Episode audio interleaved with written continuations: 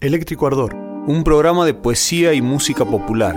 Con Francisco Avendaño, Sebastián Barronuevo y Ezequiel Álvarez. Historias literarias, entrevistas y música en vivo. Porque una canción, como una estrella, de lejos parece un punto luminoso, pero de cerca es un universo vivo.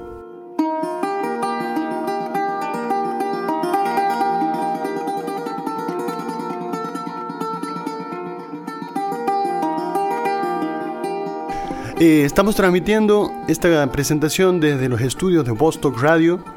Lo que vamos a escuchar a continuación son grabaciones de los programas transmitidos por Radio Universidad. Buenas noches, Seba, ¿cómo estás? Buenas noches, Pancho. Bueno, una alegría poder volver a, transmitir, a encontrarnos con nuestra audiencia desde otro formato, haciendo este, este collage, esta selección de, momentos de que hemos tenido a lo largo de nuestros programas durante bueno, durante todas las temporadas, durante las dos temporadas que venimos ya compartiendo. Así es, tenemos la suerte de poder compartir con la audiencia este trabajo que de casi dos años, de más de dos años que venimos llevando a cabo, donde hemos podido compartir con músicos en vivo, entrevistas con poetas, escritores, eh, sobre distintos temas que ahora van a tomar una nueva forma, porque salen eh, comprimidos a partir de eh, una experiencia previa y sabiendo que van a ser difundidos no solo por Radio Universidad, sino también por este espacio de Bostock Radio, de la radio del observatorio como vos dices, va a ser este, otra versión de, Eléctrico Ardor, esta posibilidad también de, poder hacer con nuestro programa, de poder jugar e intercalar tiempos, circunstancias, eh, invitados y, bueno, también canciones.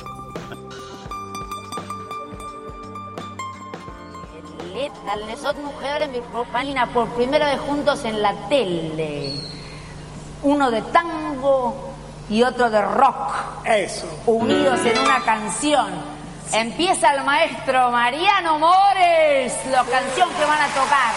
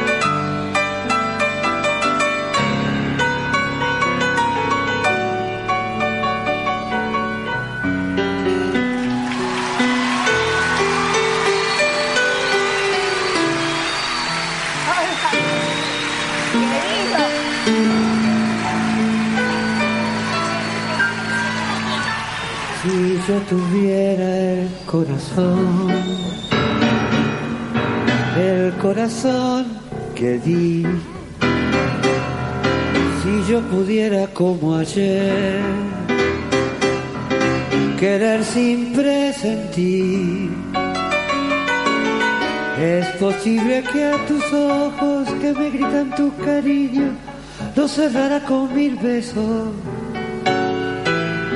sin pensar que son como estos otros ojos, los perversos lo que hundieron mi vivir. Si yo tuviera el corazón. El público que cante con nosotros, si yo tuviera el corazón. A ver, si yo tuviera el corazón. Que di y olvidara que ayer lo destrozó y pudiera amarte, me abrazaría tu ilusión para llorar tu amor.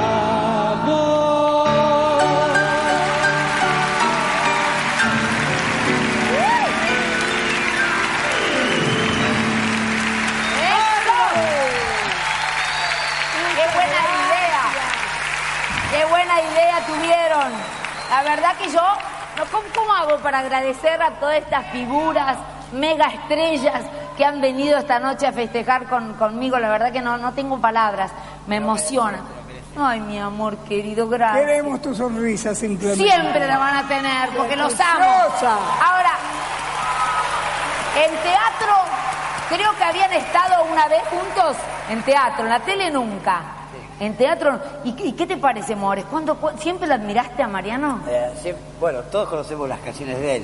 Genial. Y cuando uno conoce a- en persona a, a- a alguien que hizo esas canciones que uno escucha por la radio, esas canciones buenísimas, te da una emoción bárbara. O sea, Lógico. es- es- Y Mariano, porque de verdad, te digo vos que estás hecho un, un bebito. Un bebé. De verdad, porque viste que no envejece nunca, Mariano. ¿Eh? Mariano no envejece, está siempre el igual.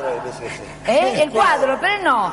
Él está, este, y seguís componiendo y trabajando y viajando. Sos un ejemplo para, para todo el mundo. La- Y hoy hice el viaje.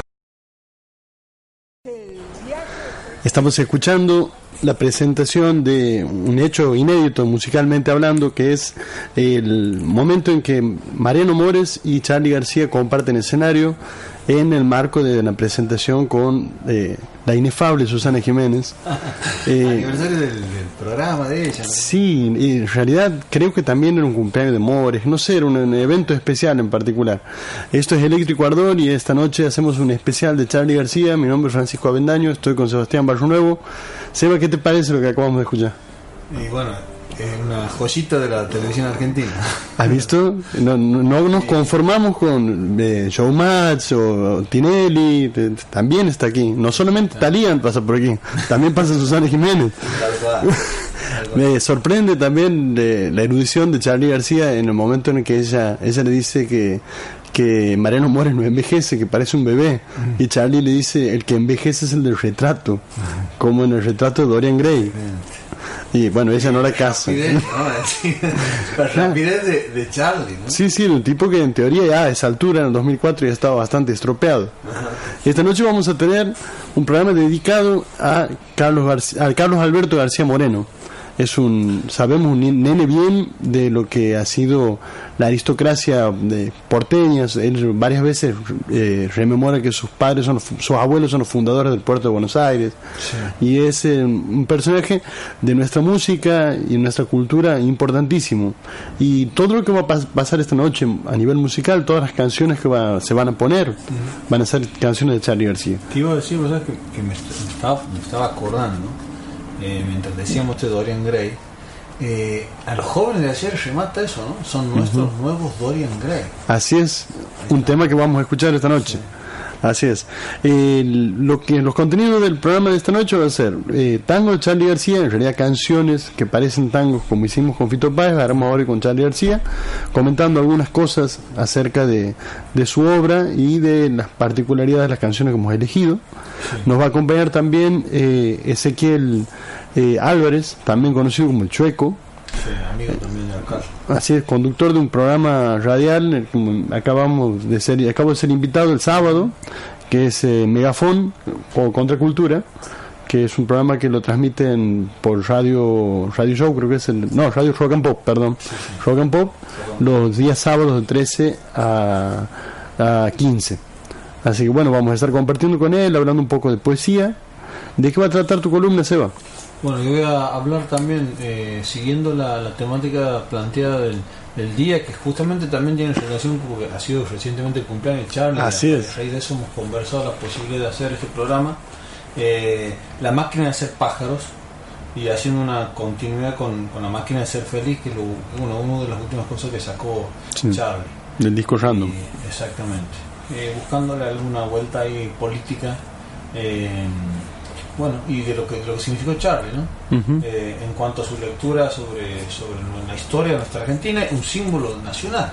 Sin duda. Un, de un artista nacional, eh, mediático eh, o, o mediatizado y, y- y que también nunca perdió obviamente su, su lucidez en ese, en ese juego. ¿no? Sin duda, ¿no? Y además eh, es algo también interesante para que lo charlemos, que es el concepto del rockstar, ¿no? Que Charlie ha sido el primero en implementarlo. Exactamente. Eh, entonces, mismo dice, yo soy el John Lennon del subdesarrollo. claro. Eh, además de- del tema que vas a tratar vos, mendrugos. sí, tenemos los mendrugos que van a tratar de un texto de José Govelo, que es un investigador del tango, que tiene una antología muy interesante acerca de, las letras del tango, donde hace una vindicación de la fealdad. Eh, justamente el texto se llama Para una vindicación de la fealdad y vamos a ver qué es lo que encuentra de feo o de adorablemente feo y contrahecho en el tango Govelo que hace que justamente sea tan especial el tango en relación a otro tipo de, de ritmos eh, como para contrapesar también un poco el tema porque va a ser más bien rockero el programa de hoy. Y también vamos a tener la invitación de Pablo Araujo que es un cantor santiagueño que canta diferentes ritmos folclore, tango, balada que actualmente está integrando un trío que justamente él es el cantante, eh, el Ángel Villarreal es el guitarrista y el maestro Estatelo es el, el pianista en, en este conjunto. Y sobre ese trío han tenido varias actuaciones, eh, incluso ellos han participado cuando nosotros no como trío, sino Ángel por un lado y, y por otro lado Pablo ha participado en la actuación que tuvimos en el teatro nosotros allá lejos en, en mayo, que parece que fue hace muchísimo tiempo, pero ha sido en este mismo año. Sí, las cosas que se van amontonando. Eh, y en los días que nos tocan vivir, todos, todos parecen días álgidos, ¿no? llenos de, de- de noticias y de desgastes, y por no hablar de las pálidas reinantes, ¿no? que se, se vive y se palpa desde que entró este gobierno en adelante. Y nosotros lo, lo- lo- lo podemos respirar a eso todos los días y hay que ver qué traducimos de ese de ese de esa espesura, ¿no? De ese aire un poco viciado que hay afuera, cómo lo traducimos en arte. Ese sería el, desafío para días como estos, ¿no? Eh, vamos a tratar ese tema y va a estar Pablo Araujo. Lo que quisiera también hacer un poco de publicidad acerca de nuestros amigos de los arcanos del desierto que están actuando en, en la televisión, están en un programa que se llama Rock del País. Es importante para la audiencia para que apoyen eh, la, la actuación y la participación de este grupo que está pasando de, de- de- en instancias decisivas y está quedando entre los eh, ocho las ocho últimas bandas digamos que hay de una selección que han pasado varios miles Así que bueno, es muy importante y es un orgullo para la provincia el trabajo que están haciendo estos chicos, ¿no? Sin duda. Exactamente. Vamos a empezar con el primer tema. El primer tema es Canción de 2x3, que es un tango, una canción tangueada, mejor dicho, que sale del disco Yendo de la Cama Living, es un disco de 1982. La particularidad del- de, eso que tiene Charlie, que funciona en varios niveles, ¿no? Vos fíjate que eh, hemos hablado, cuando hemos contado la boca de Cassandra, las relaciones que Charlie tenía con el, la, el- la leyenda de Troya, el asedio a Troya y Cassandra como la, la- mención, sí. claro, la menciona ah, abiertamente en el Tuerto de los Ciegos, exactamente. Eh, y en este disco siempre tiene esta cuestión de la crítica social encubierta o solapada, casi siempre erudita, ¿no? Esa es otra cuestión. El tiempo siempre dejan muestras de alguna erudición que, que o de un ingenio, o si no es la erudición es el ingenio, para poder hablar de lo que no se habla. Eh, Por ejemplo, la máquina de hacer pájaros, eh, que es un proyecto que se desarrolla en plena dictadura, eh, él habla de que en discos que se llama que otra cosa se puede hacer más que ver películas. ¿Ah? Y en Yendo de la Cama Living pasa algo similar. O sea, en plena dictadura, en 1982, sobre los finales donde ya todo era, era incierto e insoportable, por otro lado, el, único trajín que podía tener el encerrado en su propio hogar era ir de la cama living. Y en este, de este disco surge la canción canción de 2x3 que vamos a escuchar en una versión en vivo y más tangueada de lo usual. con música de tango, estoy viendo unos tangos. Y bueno, yo creo que este, este tema es un tema viejo, canción de 2x3, pero tiene que ver. Así que, por el éxito de este proyecto. No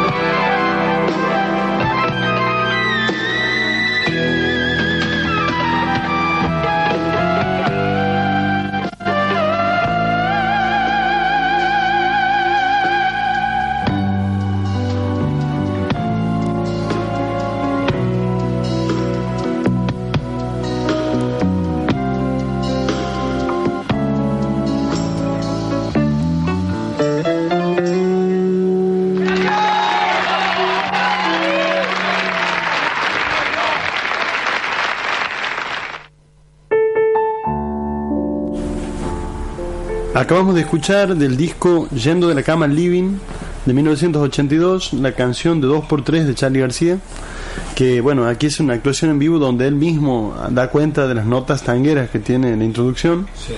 se puede escuchar claramente Eh, el tema que sigue es un tema eh, una grabación en vivo también televisiva eh, que creo que corresponde al programa si no me equivoco al programa de Noche del 10. de- o, uno de- o la, o la noche del 10 o eh, la Biblia del Calefón. Creo que es la Biblia del Calefón. Porque está cantando con Joaquín Sabina aquí. Claro, por eso digo. Eh, Es Charlie con Joaquín Sabina y creo que es de esa época. Porque ah, bueno, ha habido dos circunstancias. dos claro. Una con Ginsburg y, esta del programa de eh, donde se lo dedica abiertamente, el principio nomás de la canción, a este tango que no tiene título más que tango y que después ha sido grabado en el Rock and Roll y Yo de, del año 2003. Ahora vamos a escuchar la versión en vivo con Joaquín Sabina y eh, Charlie García. Esta canción es para vos.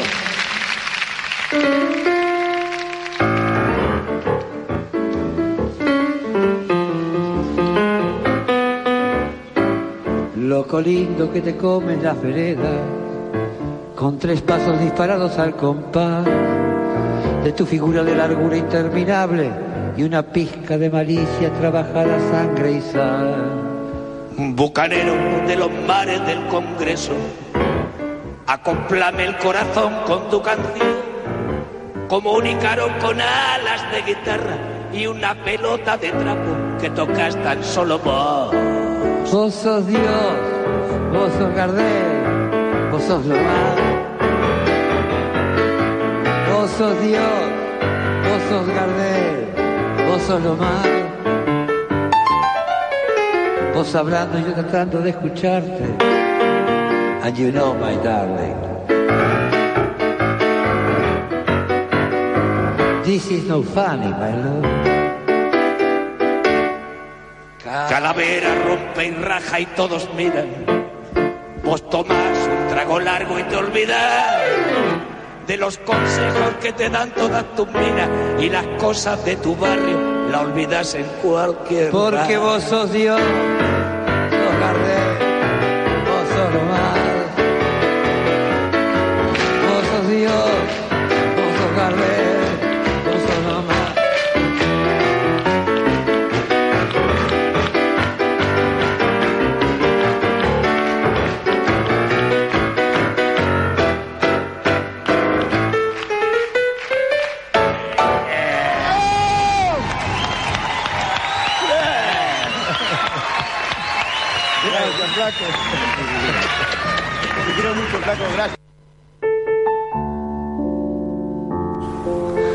tango poco ortodoxo de Charlie García, dedicado al superhéroe de la historia nacional que es Diego Armando Maradona. Bueno, en ese programa yo me acuerdo que él agarra, este, Charlie se, se pone en la remera el 9. Él se pone el 9 y y, y claro, como vos dices, este, bueno, otra figura también, ¿no? De, de nuestra identidad nacional y, y por qué no, bueno, mundial, ¿no? Porque el, el Diego es este es, es todo lo que dice ese tango. Sí, y lo que dicen un montón de otras canciones. O sea, podríamos nombrar al pasar cuántas canciones hay de- de- dedicadas a Maradona. O sea, Manu Chao tiene una, ¿no? Eh, Rodrigo. El Potro Rodrigo. Los Piojos. para Maradona. Los Piojos. Eh, eh, Peteco Carabajal. Peteco. Una emocionante canción. Que curiosamente, ahí está, aquí la vinculación. En el disco Kainan Kunan, que es un disco que Peteco canta en dúos, a veces hasta en tríos también, que en este disco canta la versión de, de Canción de Brujito, los primeros versos sobre el barrio rodó la luna, los grillos dieron la señal y al corazón del niño llegó la gracia. Esa- esos primeros versos los canta Charlie García a penitas, casi susurrados, y toca el piano y el resto sigue cantándolo Bruno Arias con Peteco. Pero es el tema que eligió Charlie para cantar de Peteco. Sí. Que es un momento altísimo de su, de su composición, ¿no? Sin duda. Parece una, una película prácticamente. Eh, Una gran canción. ¿Cuánto, cuánto, cuánto ha inspirado el, el Diego y, y, se- y sigue inspirando, ¿no? Sí, es que hay algo en, en él también que es la construcción del, del héroe trágico, ¿no? Que tiene que ver con un tipo que eh, está sale desde la desventura, de- de- de esta, inclusive uno lo acompaña para verlo fracasar. Es la parte que más nos gusta a nosotros. O sea, no, no sé si nos emocionamos tanto cuando como cuando o nos sentimos tan hermanados a Maradona cuando gana como cuando pierde. Porque cuando Maradona pierde, pierde, pierde en serio. Sí, todos perdemos con él.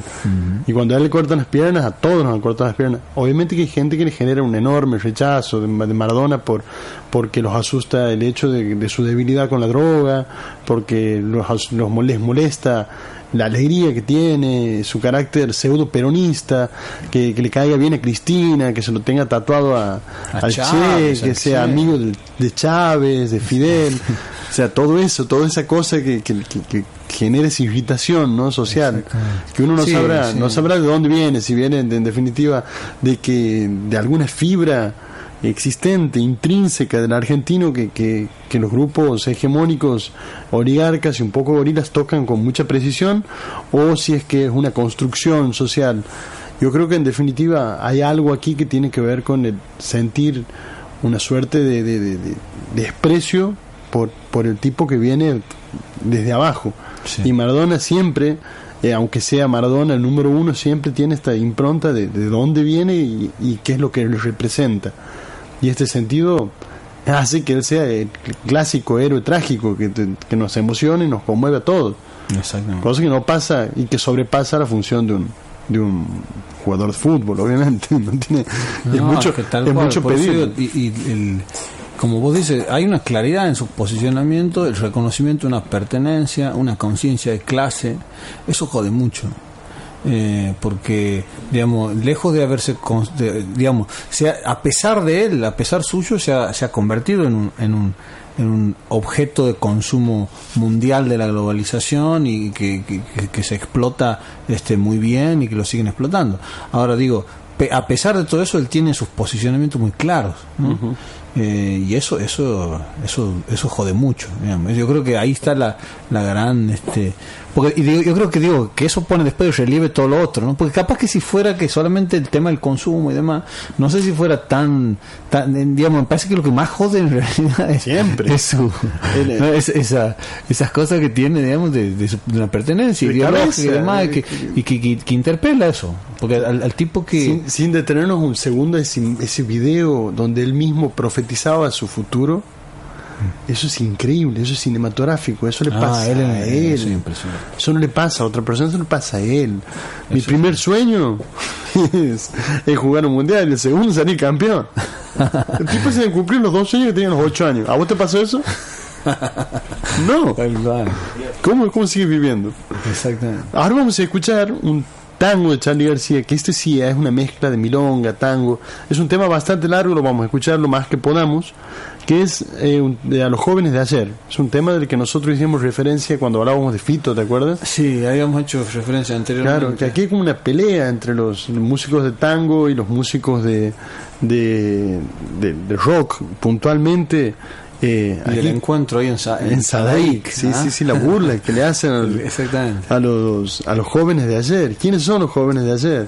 Y ahí, como vos bien decías, dice en un momento, son nuestros nuevos Dorian Gray. Están ahí envejeciendo sin envejecer.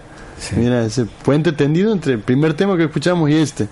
Sí, no, claro, yo por eso te decía que, claro, si, si uno piensa, lo, lo tenía flor de piel, Charlie, la idea también, ¿no? Se lo estaba viendo a Marianito More y lo primero que se le ¿Te acuerdas cuando te escrito sobre vos una canción? Porque él dice incluso que se le escribe a Piazzola, que se lo cruza a Piazzola. En un ascensor, ¿no? En Europa. Él dice, vos sos Piazzola, chupame la bola. le dice Charlie García, le dice abiertamente, lo cuenta él, ¿no? Y, y siempre, siempre tuvo, digamos, siempre obviamente la postura rock frente a estos tipos que eran los que monopolizaban el negocio de la, de la digamos, o que tenían una centralidad en el consumo de la música de tango, hasta que empezaron a aparecer estos muchachos de pelo largo y demás, que no, a, a también eh, Copar cobrar lo suyo, a cobrar lo- a cobrar lo suyo, sus creaciones y demás, que para estos tipos han sido un disparate, ¿no? ¿Y cómo se deben haber hecho burlas recíprocamente? ¿no? Uno piensa que solamente los rockeros se burlaban de ellos. Claro, Exactamente. Claro, o sea, las cosas que deben haber dicho los tangueros. Los tangueros también han sido muy buenos. Son bastante. Si Piazzolla puede dar cuenta de lo mal que lo han tratado los tangueros a él. Así que no me imagino que. que me imagino que suave Charlie García con, con Oleme la bola o lo que fuera es un- una caricia prácticamente con lo que tocó vivir a Piazzolla. Ahora vamos a escuchar a los jóvenes de ayer del disco eh, Bicicleta de Sergio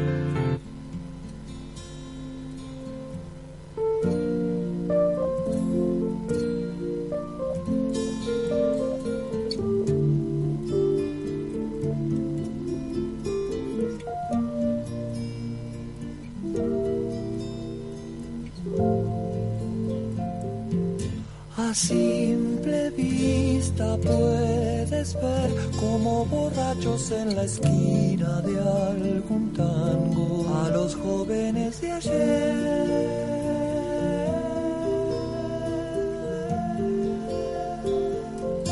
Empilchan bien, usan tupé, se besan todo el tiempo y lloran el pasado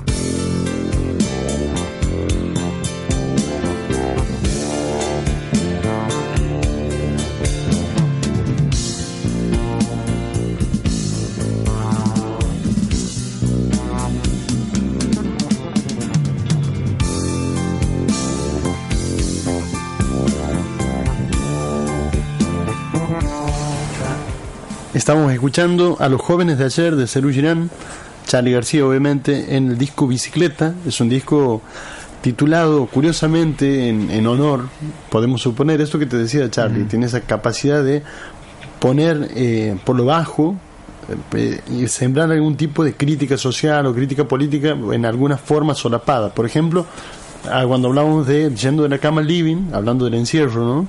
Y en este disco de 1980 se llama Bicicleta, en épocas de la dorada bicicleta financiera, que curiosamente parece que se ha vuelto a reinventar desde que llegó este gobierno. La, la han sacado del ropero, la han inflado. Y no, no pasó ni por pitulia. El hombre este que trajeron la bicicleta, no, no, derecho lo manda. Directamente. Y anda bien todavía. Estamos esta noche compartiendo hace rato ya en carácter de sujeto tácito al amigo Ezequiel Álvarez, también llamado Chueco, poeta santiagueño, conductor de Megafono Contra Cultura. ¿Cómo estás, Chueco? Bueno, buenas noches. Eh, gracias, Eva. Gracias, Pancho. La verdad que un gustazo estar aquí. Eh, los escucho desde el primer programa. Así Allá por marzo o abril, ¿será? Sí, Bueno, sí, sí, sí. este, y ahora también animándome a emprender ese camino junto al amigo Daniel Ábalos, que ya, ya viene él de una experiencia en la conducción radial. Así que bueno, también agradecido de participar aquí con ustedes, gran programa. Muchos saludos, che, me mandan a mí y saben que estoy aquí. Altísimo programa me pone Juan Gómez. Eh. Mandamos saludos. A ganar un saludo. Qué grande Juan Gómez. Juan Gómez es una referencia eh, constante en este programa porque nosotros estamos cruzados. En algún momento tenemos que hablar con él de esta cuestión, ¿no? Del sentimiento cinematográfico de la vida. ¿Vos has visto que el sentimiento trágico de la vida que plantea Unamuno, esta idea de, justamente del héroe dramático que, que hablamos recién de Maradona? Sí. Bueno, en, en- nosotros que somos de otra generación tenemos incorporado una suerte de, de película de sábado a la tarde. Hay gente que hace muchas muchas macanas por detrás de, de- de pensar de esta manera, ¿no? Cinematográficamente hablando. Pero sucede, sucede, porque de hecho... Que uno se pregunta qué película estará viendo este tipo. Claro. No, pero ya me lo imagino, él en su casa escuchando el programa con ganas de hablar ya, de dar su opinión con respecto a lo que acaba de decir Pancho. Seguro, ¿eh? de cine. Seguro que sí. Nos hemos tenido en un momento para hablar de, de, la película esta, ¿te acuerdas de la Stanley Kubrick? La, la ah, de- sí, que hemos hablado largo, sí. Largo y tendido sobre eh, Espartaco. Espartaco. Hemos Pero- hablado de Megafon también. Ajá, también hemos hablado de eso el sábado. Y decime, Chueco, ¿qué, qué, te pare- qué tienes para decir de Charlie García? Tema Charlie García. Como vos quieras. No, bueno, aquí los estaba escuchando a ustedes al aire en el corte y aprendiendo, ¿no? Aprendiendo de ustedes. La verdad que Charlie eh, no es mi músico favorito, pero es imprescindible, digamos, en la historia de la música rock nacional. Eh, me gusta mucho su etapa eh, en Sui Generis, Cerú, el disco La Máquina hace pájaro, tremendo. Este, pero bueno, de ahí le pierdo el rastro. Después ya conozco por lo más que nada por lo, por lo comercial. Me parece un, un músico espectacular. Ha visto siempre uno lo piensa en esa que más, no sé, folclórico, cirquero, esto de quién es más grande, el flaco, Charlie, ¿visto? Claro, Entonces sí. uno, ya, que se había elegido, un- ya habían puesto de un lado. Igual te has el- puesto de aquel lado. el flaco. Pero nada, Charlie lo recontra respeto y aprendo más que nada de, de escuchar, bueno, gente como ustedes cuando hablan de Charlie y estas anécdotas. La verdad que me, me encantó esta anécdota con Astor Piazzolla en un ascensor en París, muy buena. ¿viste? Es fabuloso. Ahora, ahora lo quiero, Charlie. Te- hay otra hay otra anécdota de Charlie que cuando era chico, no se le conoce, pues la madre de él era productora de un programa de radio muy importante, también de un programa de televisión. Y que un día cae, creo que es Eduardo Falú, y él debe haber tenido 5 o 6 años. Y le dice a Falú que la cuarta estaba desafinada. y estaba desafinada, obviamente, porque el tipo tiene oído absoluto. O sea, Terrible eso. eh, te- terrible. Terrible el oído absoluto encima del chat. Ah, Este, no, yo lo que te iba a decir que creo que, que e- e incluso él hacía este análisis, digamos, por- porque pensando también en el lugar que le damos nosotros en el programa en Eléctrico Ardor, eh, él en una entrevista con Jorge Ginsburg también recordaba esto de decir, porque decía, bueno, el que inventó la historia del rock nacional fue Lito Nevia, y los- mi- mis aportes quizás fueron ponerle un poco de tango al, al- al rock.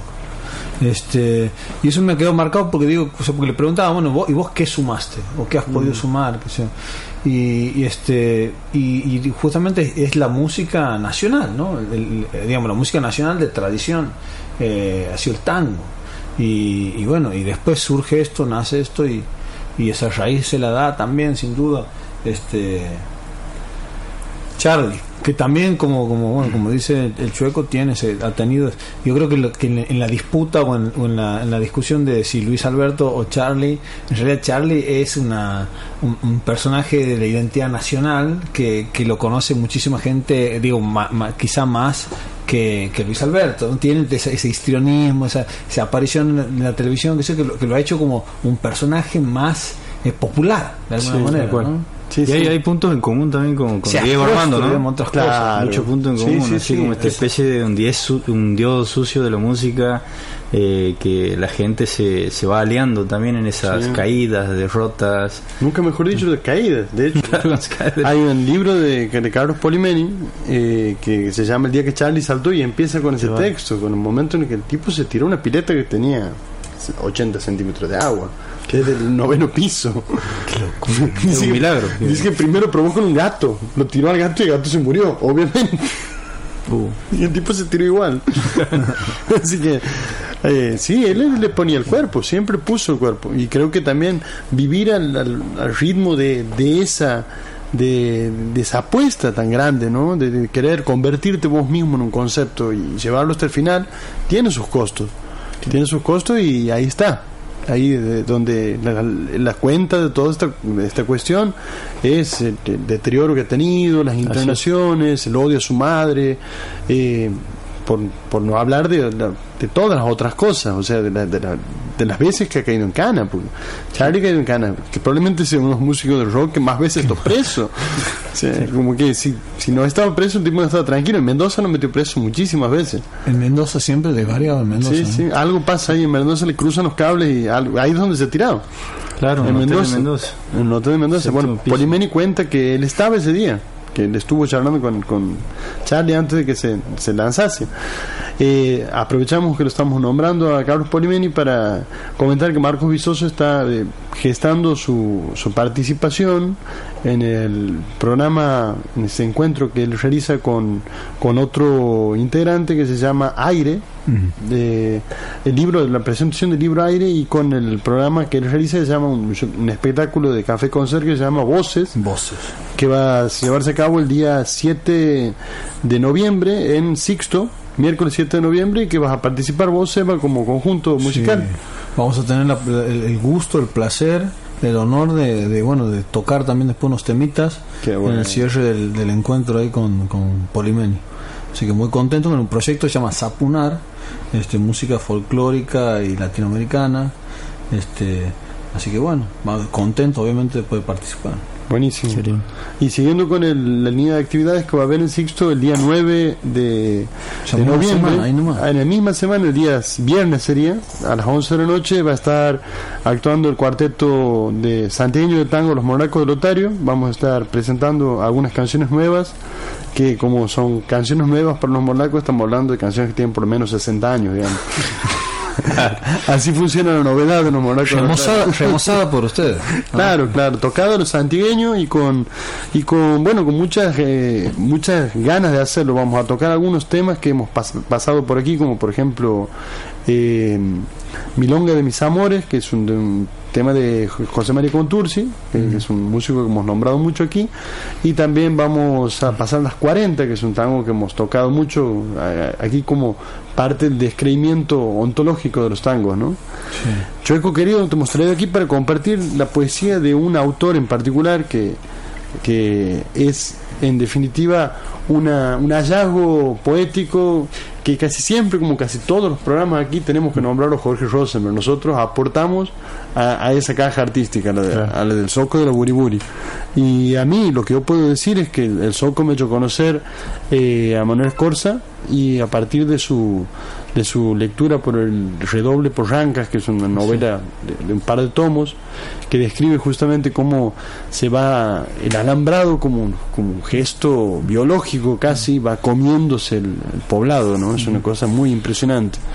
Eh, y bueno, vos vas, a, vas a compartir en este momento algunos poemas de él. Sí, sí, sí. A ver, antes que nada, eh, yo recuerdo el, el- el día que comparto un poema de, de, de Scorza ahí en el grupo de Poesía Circular, en el que estábamos nosotros tres y otras personas más, amigos, y la, la sensación, el- el- el- la respuesta de Jorge este, era tremenda. Esto era como, che, qué novedad escuchar poesía de, de Manuel Escorza, porque él lo conocía a partir de la novela.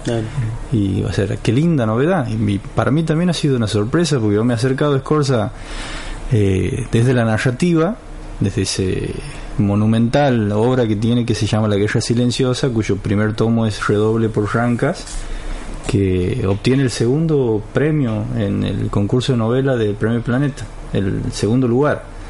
El primero no lo sé, la verdad. Sí pasa. Pero se obtiene el segundo lugar. No importa, lo, Es- importante era el dato. Es una, es una persona que, un escritor que a mí me encanta, pero que no tiene como cualidad haber sido muy premiado en ningún tipo de certamen ni poético ni narrativo. Tiene un premio nacional de, de poesía en Perú, este, pero la verdad que me parece eh, un, un escritor necesario eh, reivindicar más en estos tiempos, un escritor militante, un escritor que entendía que, que la palabra este, tejida, unida a la acción, era servía para liberar pueblos o por lo menos para ponerse al lado de ellos, para mirar de otra manera la realidad y construir desde ahí. Entonces, no puedo hacer más que recomendar su obra, su narrativa. Habla mucho más en estos tiempos, bueno, lo que nos pasó hace 15 días, que es el- la semana pasada, perdón, que es el fallecimiento de Héctor Corbalán. Eh, él escribe mucho para esa familia, familia campesina indígena de los Andes. Hay una recuperación de toda la cultura quechua eh, en su obra y va tejiendo a partir bueno de lo simbólico, lo mágico, lo fantástico, una, una realidad que es reivindicativa. Entonces, permanentemente la lucha de comunidades para recuperar sus, sus tierras, que son haciendas del hombre blanco peruano, del hombre rico. Eh, y él cuenta, bueno, que son procesos, si bien que son eh, apela a lo, a lo fantástico, a lo simbólico, no dejan de ser reales. Él ha participado de eso y él entendía que era necesario hacer esa reivindicación desde la palabra, pero apelando a la cultura de, de esos pueblos, de esas comunidades. Este, así que desde aquí recomendamos La Guerra Silenciosa, son cinco libros, este, se leen rápido, son libros relativamente cortos, 200 páginas, 250 páginas, eh, pero súper interesante. Hay una, una, una poética en el libro tremenda, hay una forma de... ap- A la gente, visto que le gusta leer porque aprende de cultura andina, de historia. De la cultura, de la historia. Eh, eso es, es buenísimo, es buenísimo. Y aparte también es como un manual, un manual de organización, un manual de lucha para la familia campesina o para cualquier persona que se piensa en un, en un, en una un, comunidad. en un claro, en una comunidad, tal cual, en un espacio que hay que construir y empoderar. Entonces, eh, parecía que era útil eh, recomendar. Después tiene su obra poética que es tremenda, o sea, a mí me encanta. Eh, ahorita me pasó eso que yo decía, eh, qué bárbaro la narrativa. Esto es, me parece como insuperable, ¿visto? Porque uno lo vive del momento o del lugar al que uno le toca o leer o sentirse lector militante, ¿visto? Entonces decía, esto no puede ser tan, tan, tan cercano a, a mí, digamos. Y después con la poética, bueno, nosotros que, no- que nos gusta mucho la poesía, eh, ahí me chapó, me, me saco el, Te, el te iba a preguntar, Choco, a propósito de lo que vos señalas, esto de enlazar la palabra y la, y la praxis, en, enlazar la palabra con la acción, con la incidencia. ¿Cómo es la historia un poco de, de Manuel Escorza? A grandes rasgos, este, Sí, sí, su bueno. sus militancias. Básicamente él, eh, él es peruano, ya en sus primeros años de la adultez eh, ya se, se destaca como un escritor, un escritor de, de poesía con mucho contenido político, lo cual le vale el destierro. ¿Entiendes? Hay que pensar que estamos hablando eh, de década del 50 en Perú. Eh, le vale el destierro y se va a México y desde México él empieza a consolidar gran parte de su obra poética. He visto que México siempre ha sido como el destino del, del exiliado latinoamericano. ¿no? Y de grandes Este, poetas. De grandes poetas eh, este, de- y dirigentes políticos. Gran parte de la generación argentina exiliada en la época de la dictadura termina en México, bueno, Guatemala, Marruecos, pero México en gran parte. Eh, y Escorza desde México, bueno, consolida su, su obra poética, ahí gana, bueno, uno de sus premios, uno de sus pocos premios. Eh, después regresa y él comienza una actividad que es la, la venta de libros en las plazas públicas de ciudades de América del Sur, los populibros, le decía, él decía, es necesario acercar la obra de escritores latinoamericanos a la gente, a bajos precios, que la gente pueda leer, conocer eh, este, la, letra, la, reflexión, la, la descripción de las cosas que bueno ellos las, las veían, las eh, vivenciaban. Eh, pero bueno, a, ese nivel literario, siempre detrás de, de- esta cuestión de acercar los libros al pueblo hay una, una percepción de que eh, la cultura nos engrandece y favorece el camino del empoderamiento, ¿viste? Este, si bien si el sistema a nosotros nos condena a no acceder a la educación, eh, este, este como el, el tema de, de Silvio, ¿visto? Eh, si la ¿cómo es? Si la escuela no es un derecho, seguro será una izquierda. Si saber no si es un saber no derecho, es un seguro derecho, seguro será una izquierda. Bueno, esto de a ver, no, no puede ir a la escuela la familia en los Andes y bueno, le vamos a acercar los libros y a través de los libros a bajísimo costo van a ir incorporando, incorporando ese saber tan necesario para que ellos puedan luego reclamar lo que es suyo. ¿Entiendes? Hay, hay frases que me acabo de, de contradecirme porque hay frases en el libro que dice eh, el dueño no reclama, digamos, recupera. Por diciendo hace referencia a las tierras. Claro. Ahí está. El dueño no reclama, recupera. Y bueno, y eso es, ¿ves? ese es un concepto que se va tejiendo a lo largo de esos cinco tomos, porque bueno, eh, de- de- describe situaciones donde una persona ajena a la comunidad eh, y se para y dice, bueno muchachos, ¿sabe qué? Hay que recuperar la, la hacienda, hay que recuperar la comunidad y bueno, y al principio son lo- lo- los temores, los miedos, la lucha individual, el heroísmo y después la necesidad de que no se quede en el, en el heroísmo, no se agote ahí porque eso no conduce a nada más que a la muerte. Entonces, bueno, hay que construir lo colectivo porque solamente ahí está el camino. Bueno, entonces es un proceso enorme, eh, atravesado por esta, re- esta remisión a, a- a lo símbolo, a lo mítico. Eh, de hecho, él tiene ahí eh, a lo mítico de la cultura quechua, claro, ¿no? este, eh, como una necesidad de acortar ese camino. O sea, nosotros tenemos los ejemplos en nuestra cultura, esto no nos exigen eh, esto del pueblo organizado, del pueblo unido, del pueblo trabajador.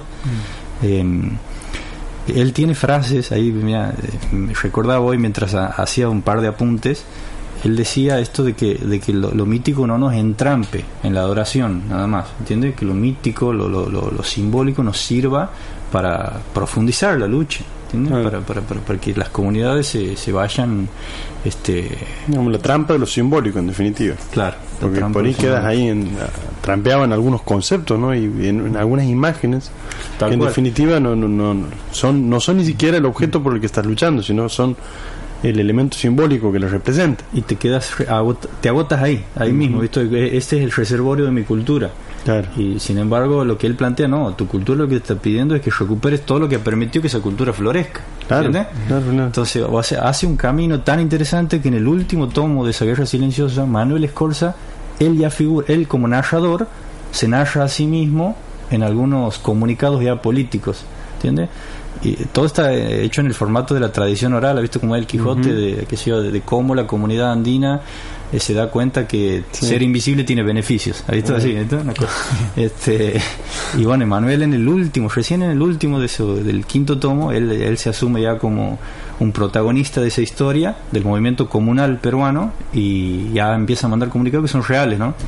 Él ya empieza a buscar alianzas con sectores de la ciudad, de Lima, para que los apoyen en, ya sea o en la lucha política o en la lucha armada. Bien, vamos a poner una canción de Charlie, vamos a seguir charlando sobre Manuel Escorza y sobre y vamos a leer algún poema de él porque eh, es además de apasionante escuchar hablar sobre este autor, eh, tiene una poesía muy interesante y una prosa con una potencia poética muy fuerte, muy muy fuerte. Así que sería lindo compartirlo con la audiencia. Ahora vamos a escuchar un tango justamente que es un eh, un tema de vos habías dicho que te gustaba Sui Generis y aquí vamos a darte con un gusto que es Tango en Segunda, que es un tema editado por primera vez por Charlie García en el disco Pequeñas anécdotas sobre las instituciones, otro disco bien picante que ha sido incluso censurado, censurado en, en varios sentidos, le han sacado algunas canciones y además han sacado algunas de las imágenes que estaban en los dibujos, porque aquí está eh, el que hablábamos al principio de Cassandra, justamente el tuerto y los ciegos, hay un dibujo de ella sosteniendo un ojo, que son varios dibujos, de, de- uno por cada tema, está las anécdotas de la vida, pequeñas anécdotas de la vida conyugal, Delicias. de- delicias. de la vida conyugal, sí. Después hay pe- pequeñas anécdotas sobre las instituciones y después hay otro que es las aventuras del señor Tijeras, que hablando de la Santa Censura. Eh. Y de- fabuloso. Y de este mismo disco es Tango en Segunda, pero vamos a escuchar una versión de Cucusa Castielo eh, con el zorrito Bon Quintero en, eh, en vivo. Son cuatro casas sin ventanas, cuatro cadáveres que van a renacer de entre los muertos las visiones del final. Es una loca sin mañana, es una lágrima en un mar. Así es la loa que me cuida cuando empiezo a despegar. Alguna gente que conozco vive metida en un baúl. Teleteatro del futuro, patafísica del sur. A mí no me gusta tu cara y no me gusta tu honor. Hay tres o cuatro mamarrachos con los que yo estoy mejor.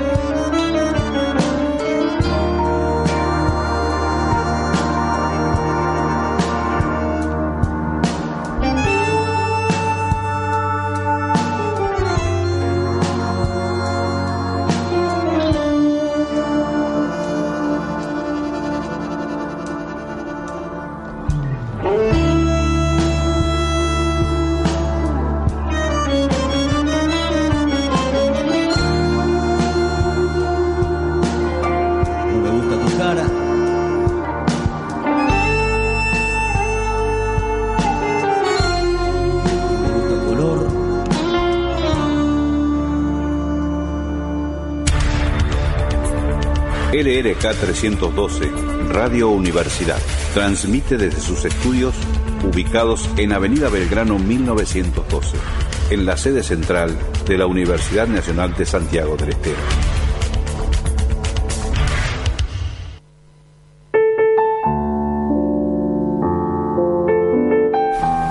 Acabamos de escuchar Tango en Segunda por Cucusa Castielo y el Zorrito Bon Quintero. Es una versión de un tango de Charlie García en Pequeñas Anécdotas de las Instituciones, 1974.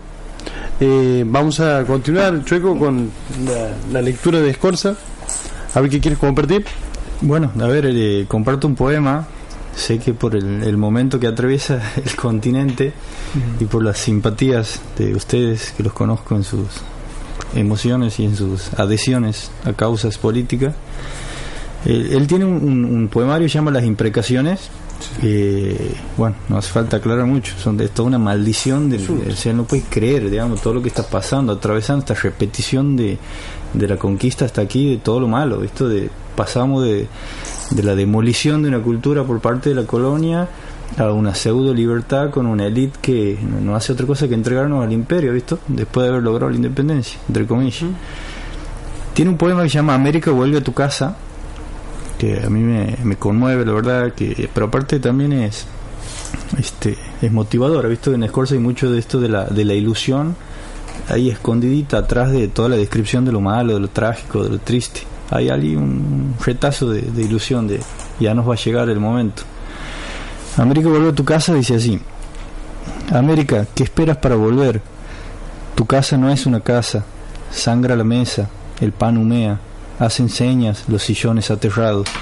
¿Qué esperas para volver? ¿No ves a los muertos parpadeando?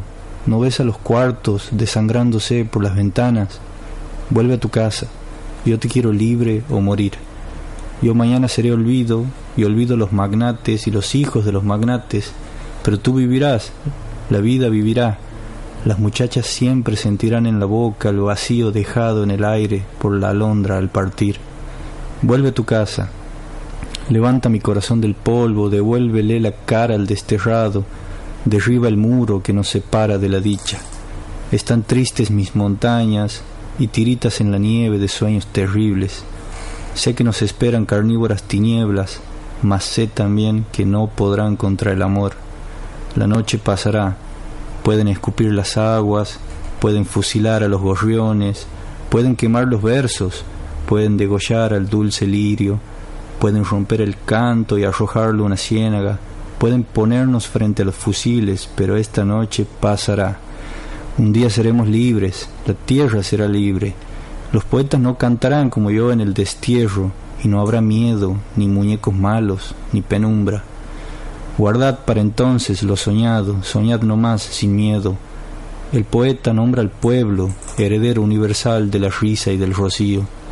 He de ver luz madura en tus espigas, he de ver a mi patria sin espinas. Y si ese día estoy callado y no respondo, si la tarde me llama y no respondo, si el amor me llama y no respondo, llámame con tu voz y marchará mi polvo tras tu bandera rota. Este, tremendo poema, eh, la verdad que te conmueve, ¿no? Y habla, esto está escrito en la década del 50 y está hablando de, hoy. ¿Por qué será que siempre eh, existe alguien que esté dispuesto a, vender o a regalar, mejor dicho, todo eso que ha sido conseguido con dolor y sangre, ¿no? Mm. Eh, él desde un lugar también de, de, alguna cercanía con, con, su tierra, con esa concepción, podríamos decir, casi incaica, ¿no? De la, de, la cosmovisión andina que se tiene sobre la sobre la, la, propiedad, sobre el sentido de, de, la naturaleza y demás, resiste desde lo poético, pero con la poesía solamente no, alcanza, no alcanza. Claro está, aquí la, la, muestra más clara ha sido en Europa el mayo francés. Tal cual. Con la imaginación no alcanza. No, no, con la imaginación solo no, llegamos a ningún lado. Es más, eh, hemos hablado en su momento sobre ese tema. Eh, todos han terminado siendo grandes eh, gestores de frases del marketing. O sea, cuando la poesía, es decir, termina siendo una herramienta de mercado. Aquí hay algo de, de, la denuncia que tiene que ver como que es como si fuese un dolor. Uno tiene un dolor en el paladar cuando termina de leer estos poemas. O sea, como que quedara marcado. Y, vos sabes que va tejiendo él en el, en el poemario esta cuestión de primero maldigo, esto de la, imprecación, esto de no puede ser lo que nos toca, a, a la situación de, sigo siendo poeta, pero ¿sabes qué? Me voy a la batalla. De hecho, un poema se llama América, me voy a las batallas. Este, luchar es más hermoso que cantar, dice. Entonces hay toda una, una una simbología, claro, que a lo que vos eh, recién te referías. Él hace todo un proceso de, primero el espectador que con sensibilidad, que ve el sufrimiento de su pueblo, seguramente era su sufrimiento también. Eh, porque no hay este, información que cuenten que Manuel Escorza era un hijo de una familia pudiente, ni que haya tenido acceso a privilegios, ni nada. Eh, y después le cuesta aparentemente poco ese paso de decir eh, no, solo a través de la letra voy a contribuir a la, salvación de mi pueblo o a la liberación nacional, poner el nombre, el epíteto que sea, sino que yo también me tengo que sumar. Con la idea va la acción, como dice Castredo. Así. Así. ¿Tienes otro poema más que para compartir? Tengo un poema, para, bueno, ustedes me dirán porque este se llama América va a la batalla, termina eh, el poemario. No se lo están viendo, no hay, no hay límite de son dos hojas nomás. Bueno, ¿Ah? dale. adelante. ¿Vamos? Adelante, radicales. Aunque parezca lo contrario. Ah, hay, hay un tema aquí con Escorza, cortito, visto que por ahí usa la. escribe de una manera que sería la, la, Castilla antigua, ¿viste? Ese español, esa manera de escribir del poeta de los primeros 3, 4 décadas del siglo XX o final del siglo XIX, y después tiene otras partes donde él escribe más como, a ver, el, un peruano más llano, sin tanto dejo colonial. Pero bueno, aquí hay un ejemplo, un mix de todo. Este se llama Voy a las batallas. América, aquí te dejo, me voy a las batallas. Luchar es más hermoso que cantar. Yo te digo, a pesar del dolor, a pesar de las patrias derrumbadas, ama a los gorriones. Yo sé que es difícil hallar entre las tumbas un lugar para la risa. Yo mismo a veces caigo, y el viento levanta mi cara como una alfombra rota, pero aún en las celdas, bajo la lluvia, yo no perdí la fe. Amigos, aunque los golpeen, jamás pierdan la fe. Aunque vengan días sucios, jamás pierdan la fe. Aunque yo mismo les ruegue de rodillas, no me crean, amen la vida, guarden el rocío para que las flores no padezcan las noches canallas que vendrán. Sean felices, les ruego, salgan de los cuartos sombríos, sean felices para que yo no muera. Yo no escribí estos cantos para dar espuma a las muchachas. Yo canté porque los dolores ya no cabían en mi boca. Yo siempre estuve aquí, peleando con mastines de pavorosa nieve. Conozco todas las caras. He visto a los deudores tratando de meterse en sus zapatos cada amanecer. ¿Dónde no estuve? ¿En qué pantano no bebí? ¿A qué pozo malo no rodé? Ay, a mi alma caían las cáscaras que amargas cocineras pelaban. Amigos, en mi corazón jamás reinó silencio, y oí todas las voces, escuché a las sábanas quejarse, supe cuando las criadas escribían cartas de tristeza, y cuando no llegó a tiempo el único pie del cojo, y canté América los dolores y recliné en ti mi cabeza. Mas ahora digo, degollad la tristeza, cantad frente al mar, dadme la mano amigos, amo la tierra flaca que me siguió cojeando los destierros. No quise confesarlo antes, era difícil, me ahogaba el esqueleto, el aire me dolía, la voz me llagaba, pero ahora te amo. No soy nada, no soy herrero, ni jinete, ni sembrador. Yo solo sé cantar, pero te amo. También la aurora se construye con canciones. Amigos, os encargo reír. Amad a las muchachas, cuidad a los jazmines, preservad al gorrión. No me busquen amargo en la noche, yo espero cantando la mañana. Un gran viento se levanta. Hay demasiado dolor, un gran viento se levanta. He visto arder extraños ríos. Un gran viento se levanta. Preparad la hoguera, preparaos. Aquí dejo mi poesía para que los desdichados se laven la cara. Buscadme cuando amanezca. Entre la hierba estoy cantando. Hermoso poema. Hermoso poema, casi una, una incitación a la acción. Así es. Y así remata el poemario él, la- las imprecaciones. Lo, lo- lo ha dejado estratégicamente para el final, ¿no? Sí, ma- marxista, ¿no? El pensamiento, ¿no? Claro, La- claro, sí, sí, sí, La por supuesto. necesidad, la necesidad de no escindir, digo, la, la, la palabra de la acción, de, de- de la, y, y de no, este, y bueno, y por otro lado también una, una persona que no solo ha creado, sino también ha predicado con su ejemplo. Así es. ¿Cuál le da esa legitimidad? ¿Cómo muere Corsa? Él muere en un accidente de avión en un aeropuerto en España eh, en el 82. Él tenía 54 años. Bien. Bueno, el azar, el maldito azar Sí. que le. Este, él, y encima, bueno, creo que entiendo que por las fechas no, no, no llega a, a experimentar el proceso de recuperación democrática de su Mm. pueblo. Nada, y muere, bueno, ya terminando ahí con. No terminando, él iniciado un proyecto de una trilogía, novela, había vuelto a la narrativa. eh, que hay una novela que se llama La Danza Inmóvil, que la, la recomiendo. Hermosa novela. Este, muy interesante que él, o sea que le- le- es la obra donde él aprovecha, parece tal, una ironía, ¿no? Pero parece como eh, él no se debe haber propuesto voy a escribir mi testamento literario, pero bueno, uno le puede tranquilamente asignar esa calidad, esa cualidad porque se refiere a él como escritor, como militante, como o sea, como poeta y como político y da definiciones. Él dice que el, que el político eh, no puede no ser poeta porque el, político que no es poeta termina en, en la burocracia o en la dictadura y devela fácilmente sus sueños. Entonces el político tiene que tranquilamente, eh, no tranquilamente, tiene que hacer el esfuerzo de acercarse a la poesía, a la sensibilidad de la palabra, de manera tal de que en la metáfora siempre esté su utopía del mundo mejor. ¿entiendes? Eh, tiene un par de definiciones que están muy buenas sobre el amor también, hay interpelación a su generación, ¿no? Claro, hay una de- historia de amor ahí también. Una historia de amor. esa novela.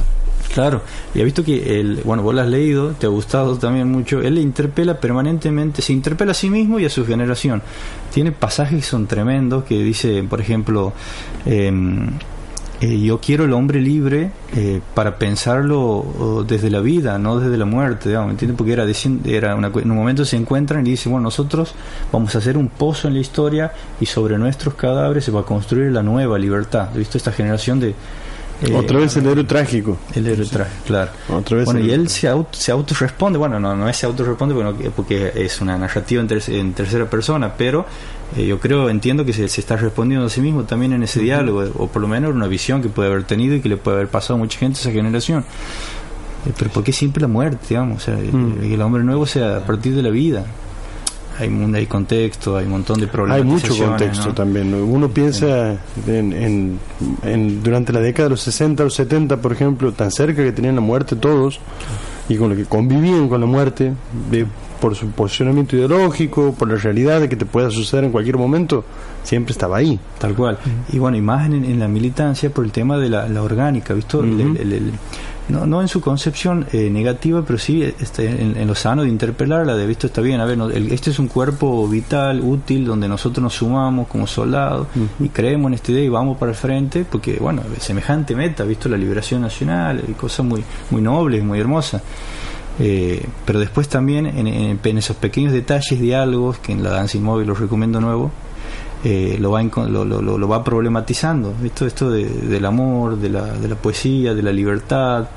Bueno, si vos quieres, eh, bueno, Sartre y Camus se, se- se- se pelean y debaten a partir de, de esa, tópicos. esa cuestión. Ah, bueno. Cuando lo- si la orgánica en algún momento, por más que sea para un fin tan noble y tan hermoso, nos termina coartando diciendo un, un, un- un atajo pernicioso para la dignidad humana. Y bueno, es un Mil tema para, para, para discutir muy largo, ¿no? porque también pienso, lo- el- me, me- me ha hecho acordar este, de una poesía de Roberto Fernández Retamar en la cual él plantea, dice, nosotros los sobrevivientes, ¿a quién le debemos la sobrevida? ¿Quién Ah. recibió la bala mía? ¿Quién Ah. recibió la bala mía? ¿Sobre qué cadáver yo estoy parado? Es decir, Tremendo, eh, claro. eh, reconocernos como sujetos históricos y entender que también estamos parados sobre gente y gozando de una cantidad de, de- de derechos y, y- Hay una y concepción- que obviamente que alguien dio su vida por, para que nosotros estemos Casi, aquí, casi ¿no? cristiano ese concepto, ¿no? Qué bárbaro, Si vos ¿no? te pones Sí. a pensar, ese concepto termina siendo casi cristiano. La idea sí, de que Cristo. alguien muere por vos Claro, para que vos puedas estar. Eh, Choco querido, ha sido eh, Muchas gracias, hermosísimo para nosotros que compartan este, este momento. Estás invitado a quedarte hasta que termine el programa. Ahora vamos con el último tema de la selección de Charlie García. Vamos a tocar un tema gay friendly de Charlie García que se llama No soy un extraño, en una versión del, del disco Unplugged de MTV. Así que bueno, la más tangueada de todas es un tema de 1983 del disco Clicks Modernos y cuenta justamente una historia desprejuiciada de, de Charlie en Nueva York.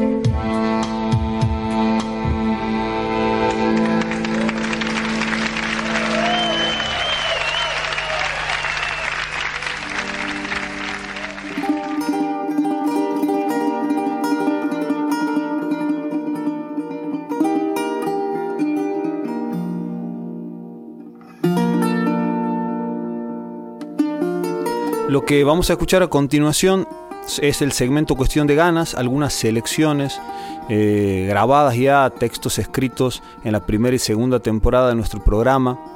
Como siempre, bueno, recordar a la audiencia que el, el segmento lo que se propone es, es justamente meterse adentro de la canción y imaginar escenarios, eh, situaciones literarias, históricas, eh, buscar lo que, lo que sugiere, tomando como principio o como final alguna canción de la música popular eh, nacional e internacional.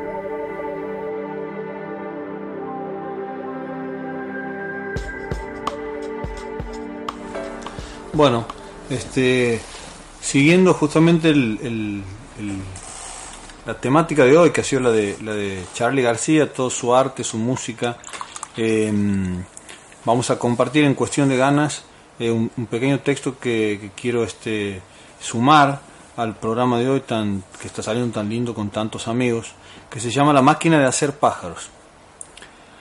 ¿A quién se le iba a ocurrir crear una máquina para hacer pájaros?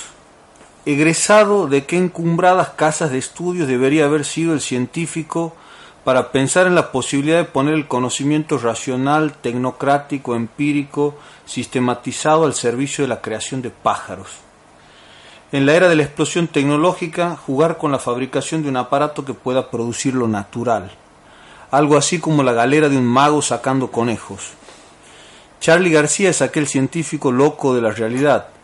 Él diseñó una mecánica sofisticada para construir un aparato libertario que imagine trinos, alas, picos, plumas, vuelos y colores.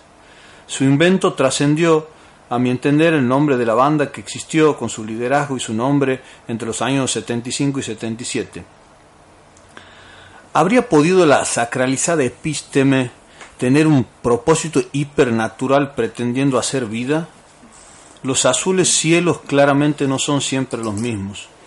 Charlie es un científico de lo imposible. Desarrolló toda una mirada crítica y lúcida sobre el corazón de nuestra patria a lo largo de sus latidos, por la historia, viviéndola y transitándola en su propio cuerpo. Jugó a ser un pájaro desde un noveno piso y supo aterrizar en el agua. Se supo reír más de una vez de los medios de comunicación que pretendieron hacer de él una caricatura más del desenfreno y de la desmesura. Sabía lo que hacía. Con clarividencia identificaba boludos en vivo y en directo. Su franqueza dejaba la mentirosa pose del periodista fumador y progresista como una sombra helada, como el cascarón vacío que ya en ese momento era. De sus melodías, de sus acordes, de sus armonías, de su rítmica, a cada rato salía un pájaro, como si una jaula estuviera pariendo vida. Cada canción de Charlie es un pájaro singular con procedencias novedosas. Puedes prestarle el oído al trino de desarme y sangra o la grasa de los capitales. En una plaza puedes ofrecerle miguitas de pan a la oscuridad emplumada de Alicia en el País de las Maravillas. aquel paja- pajarraco alucinando, alucinado vomitando verdades como cuchillos o como los dinosaurios. Es cierto que de la electromecánica bicolor afloran algunos pájaros de la muerte y otros pájaros de la vida, aleteando en instituciones sobrevolando las penurias de Adela o la de Peperina, una oficina, un neuropsiquiátrico, una cárcel. Rock and Roll es un ave rapaz que trina y dice, el mundo es un patio de prisión, ¿a dónde quieres ir? La pajarera en ebullición de Charlie no encierra, sino libera, empuja, abisma, tiene todas las puertas y ventanas abiertas. Inconsciente colectivo es una paloma que canta Mama la libertad, siempre la llevarás dentro del corazón. Te pueden corromper, te puedes olvidar, pero ella siempre está y busca un símbolo de paz. Su obra, una bandada en migración permanente, un paradigma, todo un dispositivo volando para encarnarse en tu corazón y tu mente. Se volvió parte de la religión, regresa siempre a lo natural. La tierra es nuestra hermana, los asesinos son los demás. Un pájaro añoso al que le dicen viento norte recuerda lo siguiente. Carlos Saúl Menem en el 96 vaticinó una plataforma de vuelos espaciales que remontaría a la, estratosfera y en una hora nos iba a unir con Japón. Mauricio Macri explicó en Santiago del Estero, conversando televisivamente con Rogelio Yapur, acerca de unos robots que iban a di- diagnosticar y medicar pacientes. Nada de eso se ha podido ver hasta ahora. Lo que sí ha podido verse es la miseria, es la crisis, es lo que han sabido hacer muy bien estos científicos. Pero no llores por mi Argentina, dice alguien con voz de pájaro. Afortunadamente, lo que sí puede palpitarse también con todos los sentidos es la máquina de hacer pájaros. Una verdadera, una verdad verdadera que tiene a su científico cumpliendo años y creando. Sus manos de largos dedos son un fénix que sonríen y no paran de aletear. Esa misma máquina remonta su génesis anfibia, con forma de un pez, nadando en mares de Babel, y su creador ya no sabe si la robó, si la pidió o simplemente estuvo ahí. Y la felicidad no existe en soledad, porque la máquina de hacer pájaros es también la máquina de ser feliz.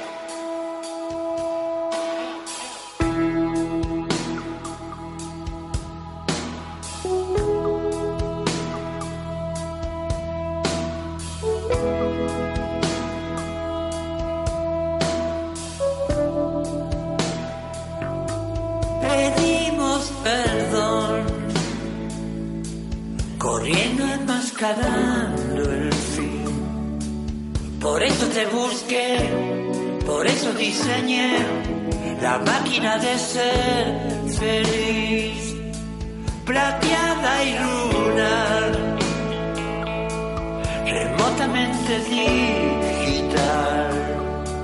No tiene que hacer bien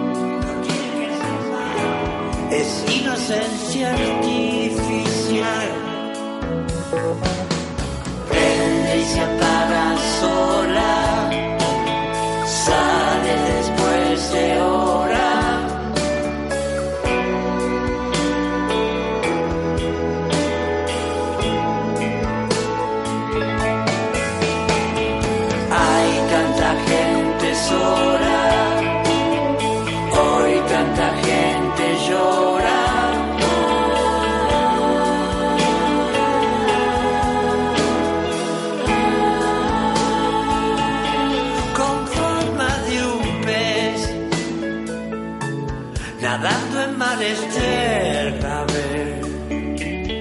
No sé si la robé,